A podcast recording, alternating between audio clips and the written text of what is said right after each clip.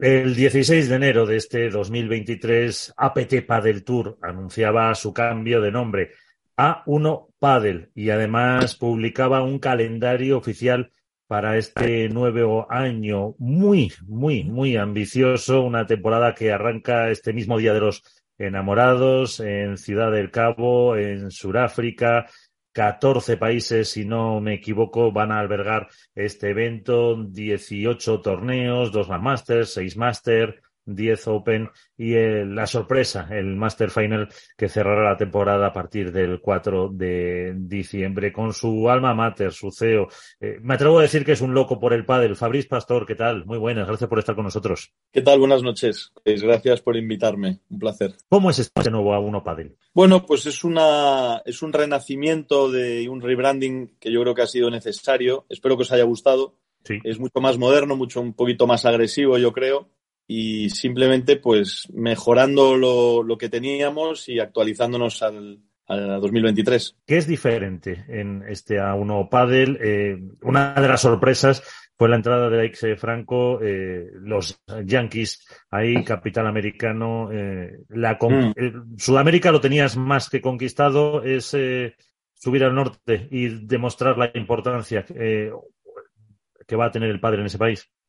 Bueno, yo creo que el padre en ese país, eh, una vez más, va a ser un acelerador, pero como ha sido en todos los países, ¿no? Yo creo que lo que pasa es, que los americanos, la velocidad es otra, y me he dado cuenta de ello desde que hemos empezado a trabajar con ellos.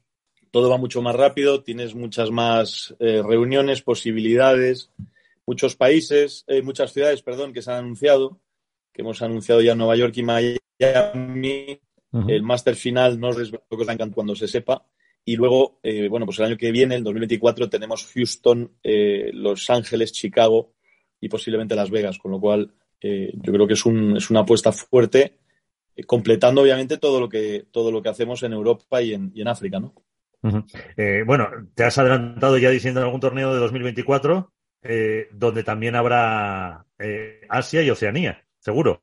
Bueno, Asia seguro, eh, no me das por qué, no sé si allí todo arranca un poquito más tarde. Eh, sé que el pádel funciona más o menos en Australia, pero, pero bueno, así seguro, así así. Bueno, pues eh, conmigo, como es habitual en este espacio, está Alberto Bote y Álvaro López. también tenéis a Fabriz para preguntar, pues que ahora repasaremos un poco la actualidad de, de este mundo del pádel. Pero una última, eh, Fabriz, cuando montaste tus, bueno, la Copa Fabriz Pastor hace, hace ya unos cuantos años, ¿esperabas eh, estar ahora en este momento de que está evolucionando el pádel? La verdad que no te puedo decir que sí porque mentiría, ¿no? Pero sí que es verdad que cada año nos hemos dado cuenta de, de lo que crece en todos los países que lo prueban. Es un poco, eh, que me entienda la gente, ¿no? Una buena droga. Es decir, yo creo que la pandemia ayudó muchísimo, el pádel en, muchos más, y quedado para quedarse. Y el tenis yo creo que se ha dado cuenta que es, forma parte, es un complemento, yo creo, ¿no? Más que un, más que un adversario en los clubes. Creo que es un buen complemento para, para el tenis. ¿Qué tal, Fabriz? ¿Cómo estás? Eh, ¿Qué tal? Poco a poco, eh, a uno Padel o APT Padel Tour, que todavía nos, nos va a costar, supongo, unos meses eh, adaptarnos a este rebranding, ha ido encontrando su espacio hasta hace muy poco eh, la mayoría pensábamos que era un gran catalizador del pádel profesional para ser, eso, valga la redundancia, un catalizador, un trampolín para esas promesas eh, latinoamericanas que no encontraban su espacio en los circuitos profesionales que están instalados en, Europa. Pero eh, APT ha ido también buscando su propio espacio en el viejo continente y, como comentabais con Miguel San Martín, e incluso en Asia y en Oceanía de cara al futuro. ¿Cuál es el futuro a medio plazo que tiene APT para el Tour? ¿Seguir eh, siendo el circuito predominante en Latinoamérica y poco a poco ir incorporando etapas dentro de los otros continentes o cada vez va a ser más habitual ver eh, a uno pádel en Europa, España, etcétera? Bueno, yo primero, buenas noches, ¿cómo estás?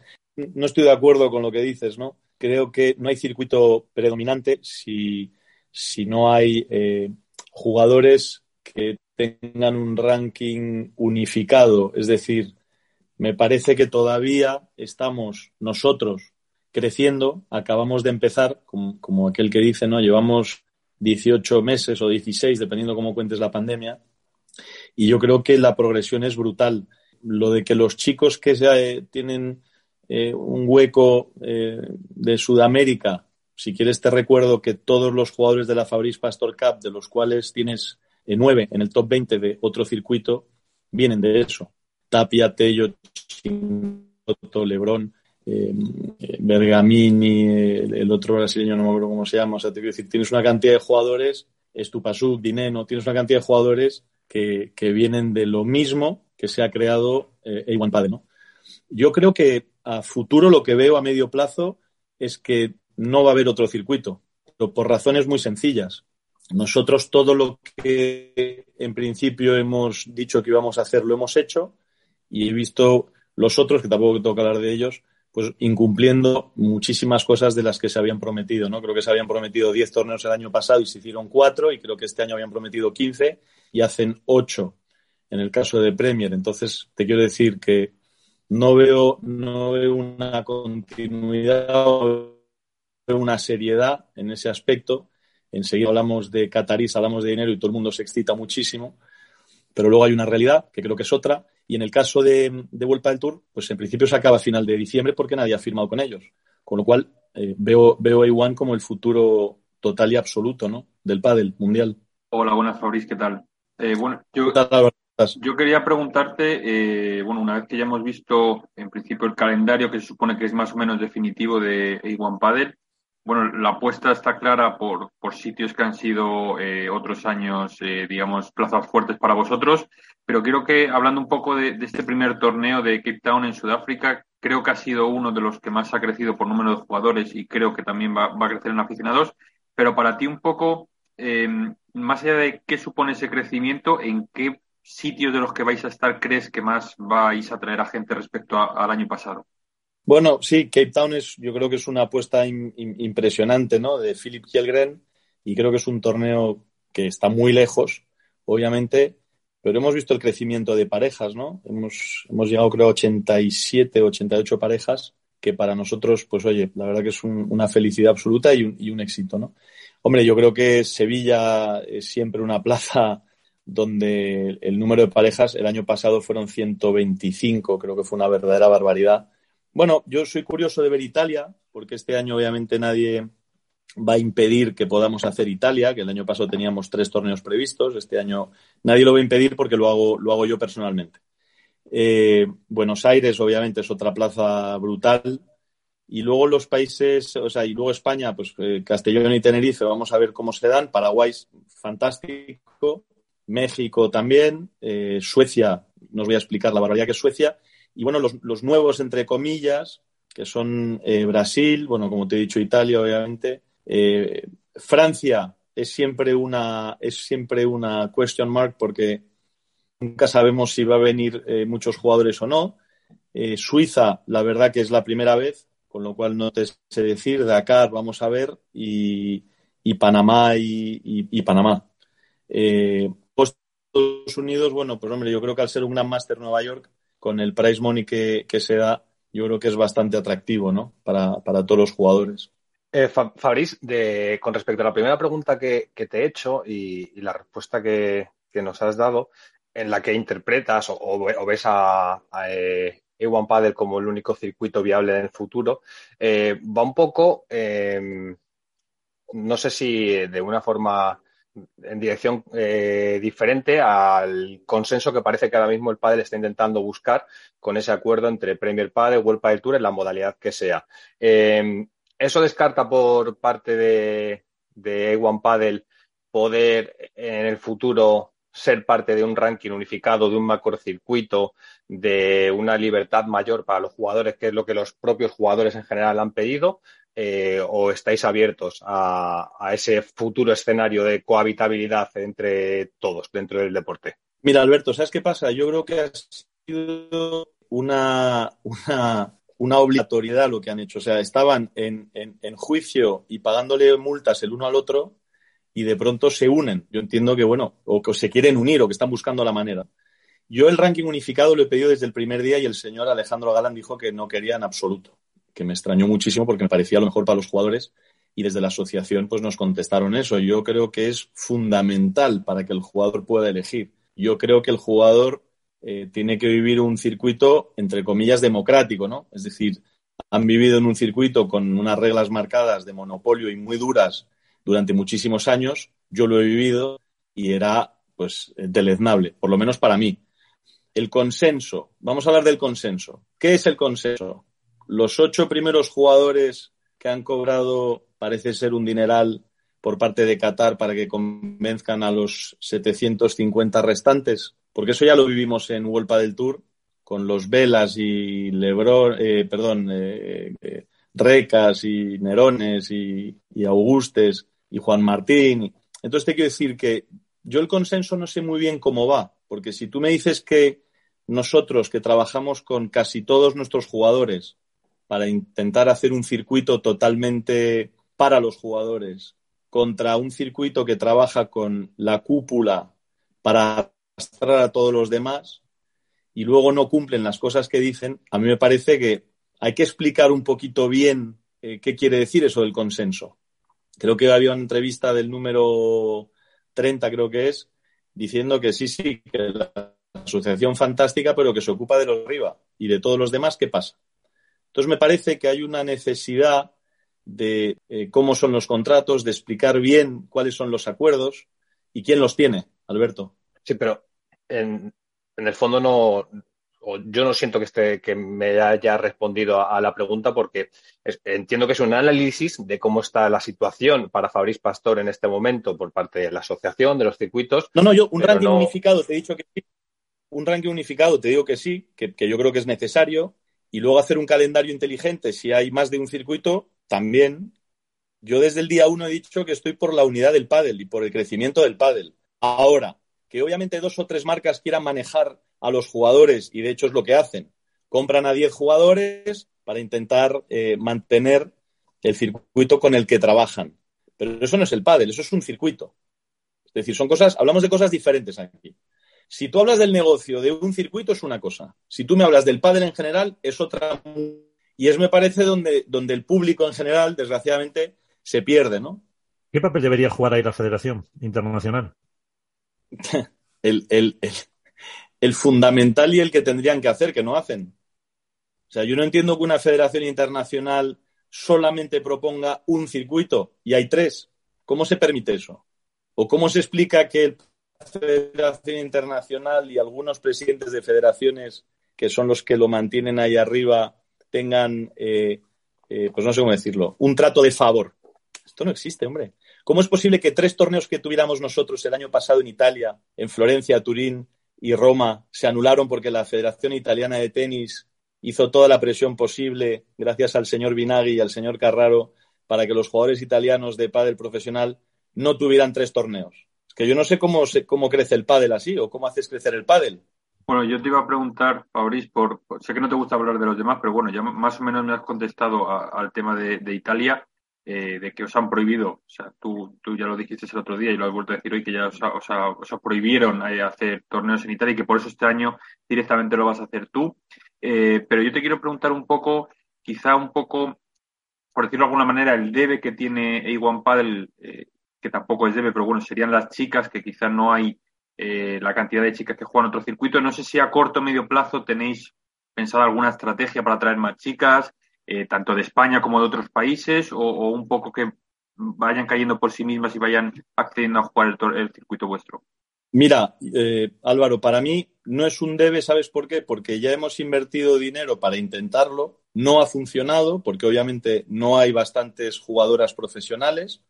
Yo creo que juegan solamente un circuito, eh, todas en grupo, y entonces, pues no hay jugadores profesionales. Entonces, eh, poner dinero para que haya algunas profesionales y muchas otras que no lo son y que les conviene porque cuando vamos a México pues son aficionadas o semiprofesionales que vienen a jugar, pues me parece que es, bueno, pues que no, que no lo podemos hacer. Entonces, al final, cantados de que en momento, si uno de esas jugadoras profesionales con nosotros, pero todo el año, pues sí, porque me dirás, oye, ¿y por qué mm, cinco torneos de chicas y no doce. Yo haría los doce. Lo que pasa es que, claro, no tenemos a las jugadoras para hacerlo. A las cosas por su nombre, ¿no? Eh, eh, hasta ahora, eh, estamos escuchando, eh, como digo, como decía antes, un análisis, ¿no? Eh, una crítica, entiendo que constructiva con respecto a la realidad del pádel y cuál puede ser el futuro, pero ¿cuál es la autocrítica que se hace por parte de A1 Paddle de estos 18 meses de vida que, que nos has relatado para haber contado en realidad con los jugadores y jugadoras de mayor reclamo, de mayor nombre o, o más conocidos por el aficionado a pie, eh, con cuentagotas. ¿Cuál es la autocrítica que hacéis a nivel interno eh, para, bueno, para seguir creciendo? Porque la realidad hasta ahora, hasta este momento, es que contáis con un volumen de jugadores que evidentemente se están haciendo un nombre y que cada vez son más conocidos y que estáis ganando vuestro posicionamiento, pero no, no habéis acabado de ser un reclamo para las grandes estrellas del deporte a nivel mundial. Bueno, te vuelvo a repetir lo de antes, ¿no? Autocrítica hacemos todos los días y, gracias a Dios lo hacemos con la Asociación de Jugadores con la que trabajamos y con la que de verdad yo creo que se está haciendo algo, algo espectacular. Hombre, como autocrítica, lo de las mujeres, obviamente. Es decir, no, no, yo pensaba que conseguiríamos hacer un circuito de mujeres y al final, pues es muy difícil porque no hay bastantes profesionales.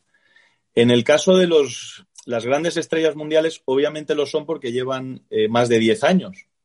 Eh, lo que pasa es que, bueno, yo he visto jugadores venir a jugar y, el nivel, yo creo que el nivel, para mí, está igualado. Y si no, pues oye, como te digo, subir un ranking unificado sería mucho más fácil porque se enfrentarían todos contra todos y así veríamos eh, cuál es el nivel y dónde, está, dónde están las grandes estrellas o las estrellas que están por venir y que la gente todavía no conoce porque llevamos muy poco tiempo. Obviamente hay una segunda parte fundamental a lo que, a lo que decimos, ¿no? Eh, las marcas.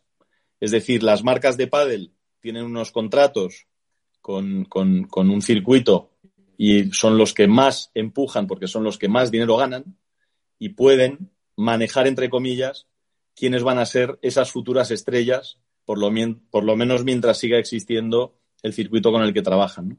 Entonces creo que está todo bastante no te voy a decir fal, pero está bastante malo. Yo tengo una pregunta. Sevilla, por ejemplo, que está en España, ¿por qué no están las grandes marcas del pádel? Porque el escenario es especial, porque el es increíble, porque tenemos toda una ciudad, llenamos las gradas, tenemos un village enorme, el VIP, eh, hay 300, 300 personas en el VIP, creo que es uno de los VIP más importantes que se han hecho seguro en España, porque trabajan con un circuito nada más. Entonces te quiero decir, vuelvo a lo de antes, si a los jugadores los apoyan como los apoyan a día de hoy, pues también serían grandes estrellas, en este caso en España, ¿no? Que en sus países lo son, ¿eh? Pero, eh, Fabriz, de tus respuestas, eh, es una interpretación, ojo, ¿eh? Y, puedo estar equivocado, pero da la sensación de que desde One Paddle tenéis la sensación de que es todos contra vosotros. No, no, no, nosotros hacemos nuestro trabajo y nuestro camino. Lo que pasa es que me haces una pregunta, te la tengo que contestar. Me hablas de las grandes estrellas del pádel. Estrellas hay de tres circuitos. Tú tienes las grandes estrellas, las grandes estrellas de otro circuito y las grandes estrellas de otro circuito eso del mejor del mundo será cuando se enfrenten los jugadores, entiendo yo, ¿no? ¿O hay una falta de respeto a los jugadores de Iwan Padel porque los otros llevan 10 años? No sé, te pregunto. No sé. Que vienen del mismo lugar, ¿eh? La mayoría. Eh, insisto que he remarcado que creo que por parte del público, y me sorprende que se quiera comparar a los número uno de un circuito con, no sé, con Alejandro Galán y Juan Lebrón o con Fernando Velasteguín, simplemente por el hecho de que son conocidos por parte del público, no porque a Alberto Bode le parezcan mejores o, peores jugadores, en lo cual no he entrado y en los productos que tengo como periodista he entrevistado a jugadores de Iguan Padel dándolos evidentemente el espacio que, merecen. Pero eh, sí que creo que es algo que por parte del aficionado, no del periodista, no de Alberto Bote, es algo que se echa en cierta medida en falta eh, para ver cuál es el, margen de crecimiento que puede tener Iguan Padel, es eh, si es atractivo o no para las grandes estrellas del usuario que llena las pistas de pádel, que consume las marcas, que escucha estos programas de radio. Y, por eso tengo que preguntar, no, no, no valoro si son mejores o peores. No, no, sí, yo, yo, lo, que te, lo que te quiero decir es que cuando uno tiene un contrato con una marca, aparte de con un circuito, no puedes hacer lo que quieras, ir a jugar lo que quieras. Este es el problema. Pero, pero Babolat, por ejemplo, eh, Babolat es sponsor de, de One Padel o de APT el Tour, lo era, por lo menos. Por ejemplo. Sí, claro. Y Babolat se refiere porque patrocina, por ejemplo, a Lebron, ¿no? ¿Te refieres, Alberto? O a Virginia Riera, o antes a Victoria Iglesias. Por ejemplo. Sí, hablando de chicos, vamos. Sí, lo que pasa es que luego el jugador, en este caso Juan, pues tiene un contrato con un circuito que no puede jugar otra cosa. Esto es lo que digo que no, que no me parece, ¿no?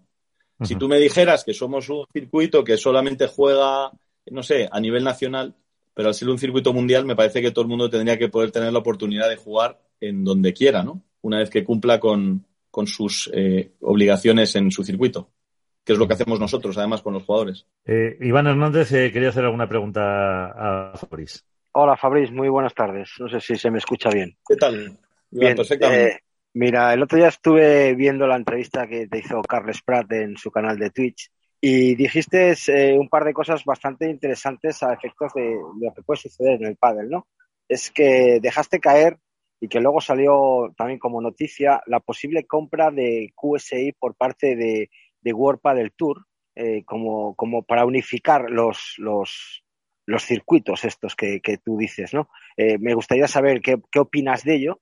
Y la segunda opción, también echaste como un, un balón a la prensa diciendo que, que no éramos, no éramos, como que no decíamos las verdades que, que, se, necesitan saber de todos los circuitos. Eh, no sé, nosotros contamos lo que nos llega, lo que nos dicen, lo que lo corroboramos o lo que confirmamos. Y, y desde aquí hay que decir que, que, muchos de los que estamos aquí presentes en esta reunión hemos sido vetados eh, por otros circuitos para no poder asistir a sus, a sus eventos por decir cosas que a ellos les sientan mal. Entonces, no sé si tienes algo que opinar al respecto. No, oye, sobre la compra de un circuito sobre otro, lo que esté negociando, no puedo opinar porque no, porque me, no, no, no me interesa demasiado, la verdad. Y sobre lo de la prensa, digo simplemente que me parece que hay que informar de las cosas como ocurren. Y si habéis sido vetados, pues obviamente habréis informado eh, perfectamente de lo que ocurre, ¿no? Pero me parece que el mundo del pádel a día de hoy, hombre, no somos no somos eh, una casa ordenada. Me parece que hay muchas cosas a nivel federativo que tenemos que cambiar. Me parece que hay que trabajar para que crezca el deporte y no el, enriquecimiento personal de un presidente o de otro. Es decir, creo que tenemos una oportunidad única de deporte que está creciendo más que el otro en, en muy poco espacio de tiempo y que simplemente tenemos que apoyarlo y que yo creo que la manera que estamos todos trabajando pues no es para apoyarlo. Entonces, por eso siempre dije que yo brindo sentarme eh, en cualquier momento si es necesario para algo inteligente, que sea lo que decía Alberto, ¿no? Un, ranking unificado o, un calendario inteligente de los circuitos para que los jugadores puedan jugar todo lo que quieran. ¿Y qué respuesta ha recibido Fabriz a esa posible interlocución con otro circuito, con la federación para conseguir al final esa, esa unidad? Yo, a ver, no puedo lanzar más mensajes porque ¿sabes qué pasa? Eh, en el contrato de Vuelta del Tour con los jugadores estoy vetado yo como persona. O sea, cualquier comunicación con. O sea, he leído el contrato, ¿no? Cualquier comunicación con Fabriz Pastor. O sea, yo no había visto eso en mi vida en un contrato, pero bueno, eh, en este caso sale. Eh, o con Montecarlo International Sports. Entonces ya me parece que son cosas que no, que no tienen razón de ser, ¿no? Pero, pero no, no, no, no, no hay, no hay comunicación porque no la quieren. Eh, Fabriz, la última pregunta. ¿Qué, ¿quién tiene que dar ese paso que dices tú para sentarse todos los circuitos en una mesa? y yo ya te digo que lo doy. O sea, yo no, ellos, supongo, ¿no? O sea, obviamente. ¿Cómo la Federación Internacional, teniendo tres circuitos, no hace su trabajo y dice, oye, vamos a ver, señores, podemos ser inteligentes y, eh, no sé, usted anuncia un calendario de ocho torneos, eh, usted anuncia un calendario de 22 y usted anuncia un calendario de 18. Bueno, pues hay manera de que lo hagamos inteligentemente. Ese sería su trabajo, ¿no? Entiendo yo, vamos, no lo sé. Ahora, si nadie hace nada y a todo el mundo le parece bien, es donde digo que creo que la prensa, de algún modo, si se puede, un poquito de presión. Pero, pero ¿sabes qué pasa? A mí me da lo mismo, porque al final, eh, ¿qué es lo que le digo a Alberto? Y podemos hablar de ello durante horas y no nos pondremos de acuerdo. Nosotros hacemos nuestro trabajo y seguimos hacia adelante y, y, yo creo que va a ser un circuito que ya está consolidado, pero que va a consolidarse mucho más y que va a seguir creciendo y que no va a parar de crecer. Y por eso creo que al final seremos los únicos porque no, un circuito no solo es poner dinero, ¿entiendes? Porque el dinero hay que verlo para todos los jugadores, obviamente, ¿no? Y los contratos, pues hombre, eh, si nadie ha firmado ningún contrato, supongo que será por algo, ¿o no? Esa es una pregunta que os, lanzo yo. Si la gente, si ninguno ha firmado un contrato con World Tour, ¿por qué será? Fabriz, eh, mencionaba Iván el canal de Twitch de Carlas Prat, en el que estuviste la semana pasada, una misma semana en la que, en la que estuvo eh, Luigi Carraro, el presidente de la Federación Internacional, y Carlas le preguntaba por la relación precisamente con, con APT Padel Tour el año pasado, con A1 Padel en la actualidad, y reconocía que había habido contactos, no sé si a nivel personal, lo que sí que en algún momento se planteó la posibilidad de hablar, pero que la persona con la que se mantuvo ese contacto, eh, bueno, había abandonado el cargo, había sido destituida, no sé la fórmula, la verdad, lo desconozco, eh, y que abría las puertas a todos los eh, actores que dominan el pádel para poder buscar ese futuro de consenso. Da la sensación de que esos dos discursos, tanto ese de abrir las puertas por parte de Luis Carraro como el que estás tú ahora vertebrando de un posible ranking unificado, podrían llegar a un punto de acuerdo en común. ¿Es eso posible o no? Porque al final todos reclamamos, eh, estabas diciendo que la prensa tenemos una parte de responsabilidad en todo esto y estoy de acuerdo, eh, pero desde gran parte de la prensa siempre hemos apoyado, incluso antes de que existiera esta circunstancia de los últimos 12 meses, que el padre tiene que caminar de forma conjunta para evitar los problemas de crecimiento y para que no se quede un deporte nicho, sino que sea un deporte general e internacional. ¿Hay posibilidad de acuerdo eh, real? Ya que digo que la lectura yo creo que hacemos desde fuera por parte de algunos de los actores principales es muy similar. Yo te digo que sí, eh, te digo que el señor Carraro es un vendedor de tapices y que mm, es su discurso y dice eso, pero luego hace todo lo contrario. Se encontró con Thomas Johansson en Italia cuando Thomas Johansson fue a mirar el lugar donde íbamos a hacer el torneo, a hablar con el alcalde de Florencia. Y bueno, y sí, sé que se tomaron un café, pero me dijo, la verdad que no he sacado nada en claro. Entonces, bueno, es muy fácil decir una cosa a la prensa y luego hacer lo contrario, ¿no? Yo te vuelvo a repetir, yo en mi caso, eh, pongamos fecha eh, y, hora públicamente, si yo no tengo ningún problema. Más fácil, todavía te lo pongo. Pero, pero me parece que no. Todos sabemos cómo se mueve el mundo del pádel. Creo que a ninguno de vosotros voy a explicar cómo funcionan los circuitos y, a día de hoy yo creo que no hay las, ni las ganas ni la voluntad. Ahora, yo te pregunto algo, Alberto. Si un circuito anuncia una cosa y no lo hace en el año 2022, y lo anuncia en el 2023 y tampoco lo hace, ¿qué se te da a ti como jugador? No top 8, como todos los demás. Porque al final tú haces cuentas, entiendo, ¿no? Como todo el mundo. O sea, la gente hace cuentas. Sí, son torneos de 500.000 eh, euros de premio. Y tenía que haber 10. Y hay 4. Y tenía que haber 15 torneos y hay 8. Entonces tú, como jugador, ¿cuál es tu reflexión? Porque a mí no me da ninguna tranquilidad eso. ¿Me entiendes? Sí, sí, para el deporte, para que apoyemos cosas que luego tienen razón de ser.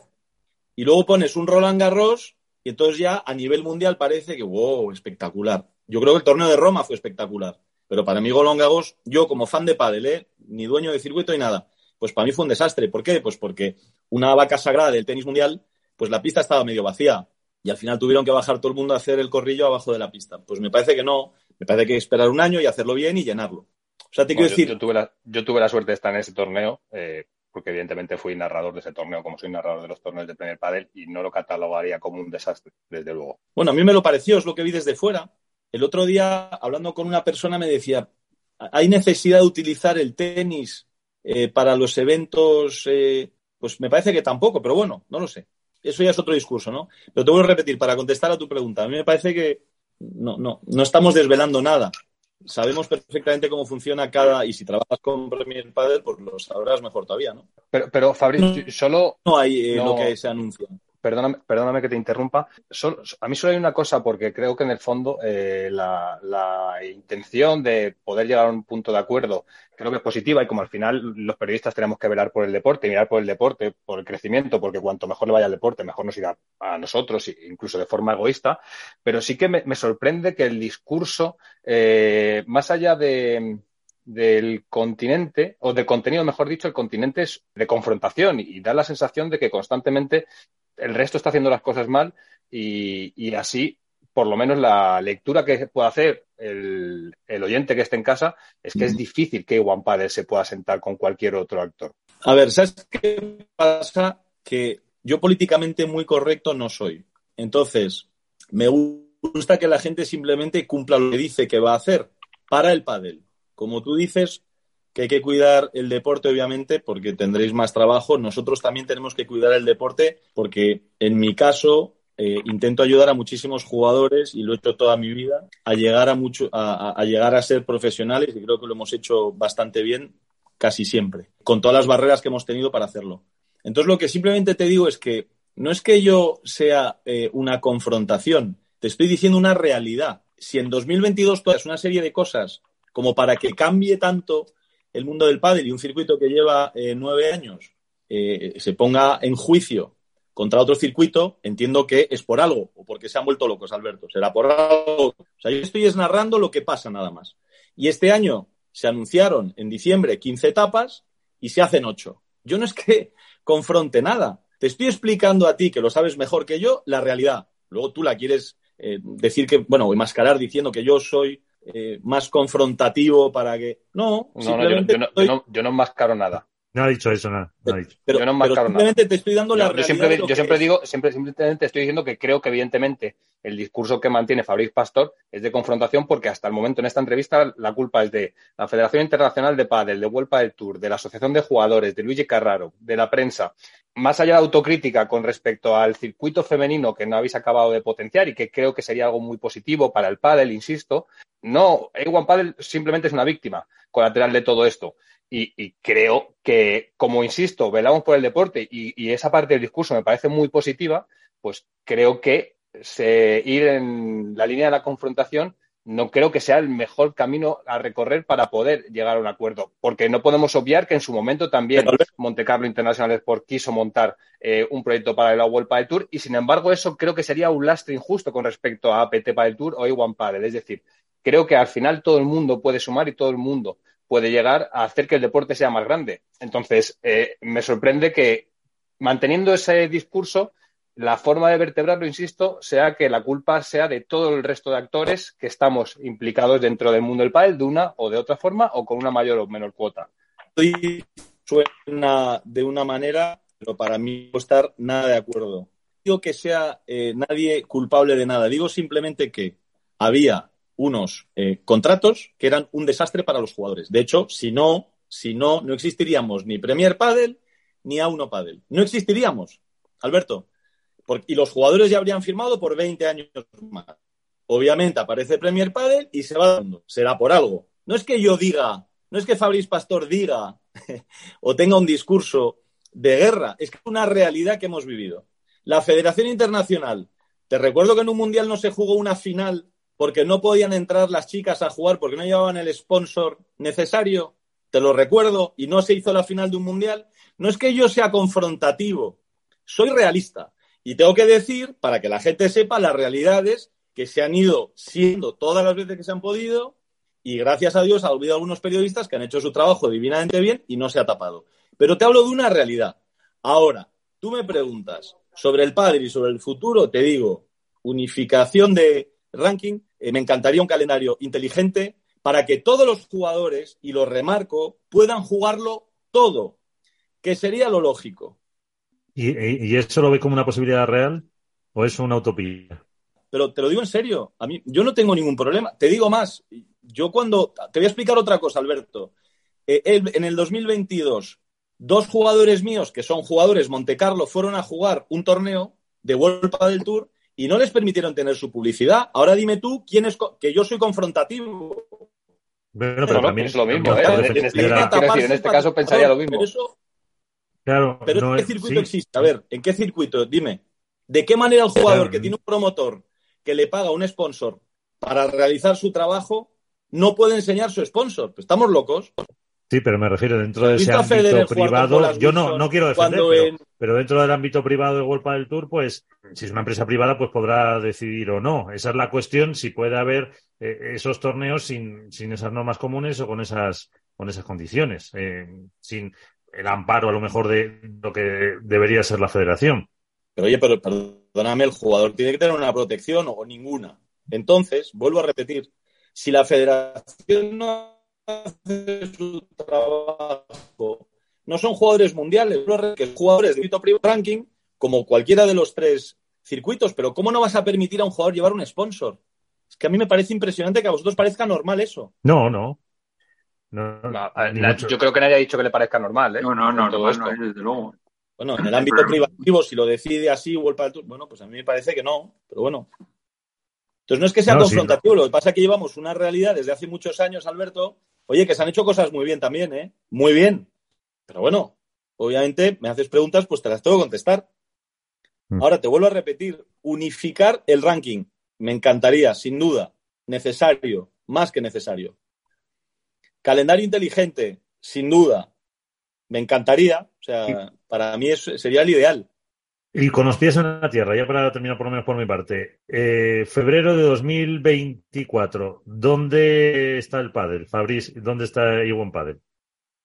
Pues eh, A1 Padel estará, pues con, espero, con 26 o 28 torneos y el pádel estará creciendo muchísimo más en, muchos más países del mundo porque es un deporte que, con todo lo que le ha pasado creo que está en, su mejor momento. Eh, yo quería preguntarte, has, comentado muchas veces la necesidad del tenis, ¿no? El, que, en clubes haya tenis, haya pádel. ¿Qué te parece el, intento de, como que dice, de, OPA que quiso hacer el tenis con el pádel absorbiéndole dentro de sus propias federaciones? ¿El pádel tiene que ser independiente o necesita del tenis para promocionarse? Yo al principio pensaba obviamente que no podíamos formar parte del tenis porque nos, yo creo que al principio nos veían un problema que otra cosa, ¿no? Y entonces era para quitarse ellos un problema encima. Yo creo que, visto lo visto con las federaciones que tenemos, pues chicos, yo creo que cualquier cosa diferente a lo que tenemos, para mí es bienvenida. Que luego Alberto dirá que soy yo otra vez, pero para mí es bienvenida. Porque al final, pues oye, creo que son mucho más profesionales y creo que tienen un circuito, un ranking, también llevan 100 años, con lo cual yo creo que estamos en la creación de un deporte a nivel profesional y que, bueno, pues veremos a ver cómo, cómo, cómo acaba y cómo sigue. Eh, es una pregunta que me genera interés y que creo que está, que está en la calle muchas veces por parte de los aficionados. ¿Es rentable un circuito profesional en el corto plazo o es una inversión más al medio y largo plazo? En estos 18 meses, por ejemplo, A1 Paddle en primera persona, que es lo que entiendo que, bueno, entiendo, no, conoce, claro, evidentemente, eh, ¿es rentable? ¿No? ¿Hasta qué punto? No, no lo es, no lo es. Yo creo que el año que viene eh, seremos rentables, pero porque ya sabes qué pasa, Alberto, porque hay una cantidad de promotores, con lo cual esto ya no depende ni de Fabriz Pastor ni de nadie, ya es un circuito que tiene sus contratos, tiene sus promotores por cinco o siete años y, y al final, pues eso yo creo que le da seguridad y tranquilidad al circuito, aparte de que también es una cosa que no hemos hablado, ¿no? Hemos firmado casi 60 jugadores ya eh, en contrato para seis años. Álvaro, la última. Sí, yo quería preguntarte, eh, Fabriz, volviendo un poco a A1 Padel, eh, el otro día no pudiste, o bueno, más bien no quisiste desvelar eh, ninguna novedad respecto a Nueva York, sobre todo que digamos es la cita por nombre, quizá por excelencia de, de, este año. No sé si ya nos puedes desvelar alguna alguna novedad de, ese gran torneo, porque además va a suponer eh, la primera vez que llegue el, el pádel a, Estados Unidos, a una ciudad como, como Nueva York. Entonces, no sé si nos puedes contar algo aquí en, primicia en el programa o, desvelarnos algo de alguna novedad de algún otro torneo. el Master Final, ya, si, si ya nos ponemos por pedir. Álvaro, perdóname, pero no puedo desvelar nada. El Master Final tampoco, ¿sabes qué pasa? Yo soy muy supersticioso hasta que las cosas o los lugares no están definidos no me gusta, no me gusta hablar de ellos, ¿no? Entonces, en el momento en el que el, promotor ya está, ya, ya, ya, la fecha existe, o sea, es real, ha pagado, estamos, estamos todos tranquilísimos, pero están negociando dos o tres lugares icónicos y bueno, cuando nos lo, cuando nos lo comunique, lo comunicaremos. Una última pregunta, Fabrice, en, en hilo a esto, que además era algo que a mí me, me, generaba mucho, mucho interés porque creo que es una gran noticia que el pádel llegue, llegue a Nueva York y más con un circuito profesional. Eh, cuando se habla de Nueva York, evidentemente no nos vas a decir el emplazamiento, nos has dicho que estáis viendo tres ubicaciones, bueno, pues grandilocuentes, ¿no? Para hacer la presentación en sociedad, eh, pero no sería lo mismo el estado de Nueva York, que es muy grande, evidentemente, que hacerlo eh, en Manhattan, en Brooklyn, es decir, en lo que todo el mundo tiene eh, como fotografía de vincular el pádel con Nueva York. Vamos a ver en 2023 eh, un circuito profesional de pádel, una prueba con el skyline de fondo o con el skyline rodeando ese emplazamiento, que yo creo que sería muy positivo saber que, que esa es la idea, por lo menos. Me encantaría que vinierais y os hicierais un selfie porque el lugar es uno de los más icónicos del mundo. No es el estado de Nueva York, no, es Nueva York la ciudad. Perfecto. Pues eh, Fabriz Pastor, gracias por acompañarnos estos eh, minutos. Que os vaya muy bien porque también es eh, bueno para el mundo del pádel, por supuesto, con este One Paddle, con la primera prueba en eh, Ciudad del Cabo, en Sudáfrica. Y, hasta la próxima ocasión. Muchas gracias. Muchísimas gracias a todos vosotros y encantado. Gracias. ¿eh? Gracias, Fabriz. Hasta la próxima. Hasta, Hasta Gracias a vosotros.